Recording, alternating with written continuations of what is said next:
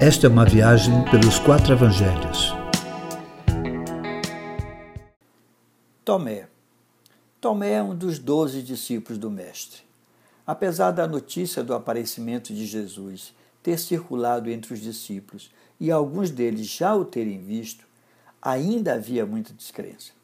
Mesmo quando alguns discípulos disseram a Tomé que viram o Senhor, a resposta dele foi: Se eu não vir o sinal dos cravos em suas mãos, e não puser ali o dedo, e não puser a mão no seu lado, de maneira nenhuma o crerei. Tomé não acreditou, pois precisava ver e tocar. A grande massa dos crentes dos nossos dias são representantes de Tomé, pois querem algo palpável a fim de crerem. Esse tipo fomenta as campanhas de milagres feitas por igrejas que oferecem elementos para serem levados para casa como possível incentivo à fé. Lê do engano. Era preciso tirar Tomé da descrença. Alguns dias depois, os discípulos estavam reunidos dentro de uma casa e com eles estava Tomé. As portas estavam fechadas e de repente Jesus se apresenta no meio deles, sempre com a mesma saudação: Paz seja convosco. Então Jesus se dirige a Tomé. Era preciso ajudá-lo a vencer a sua incredulidade. Afinal de contas, ele era um dos que seria testemunha da vitória de Cristo sobre a morte.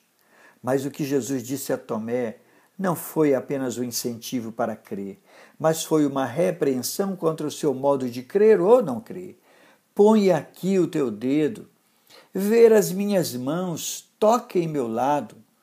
Tomé, não sejas um incrédulo, mas um crente. Queridos, é possível seguir a Jesus e ainda assim não ser um crente.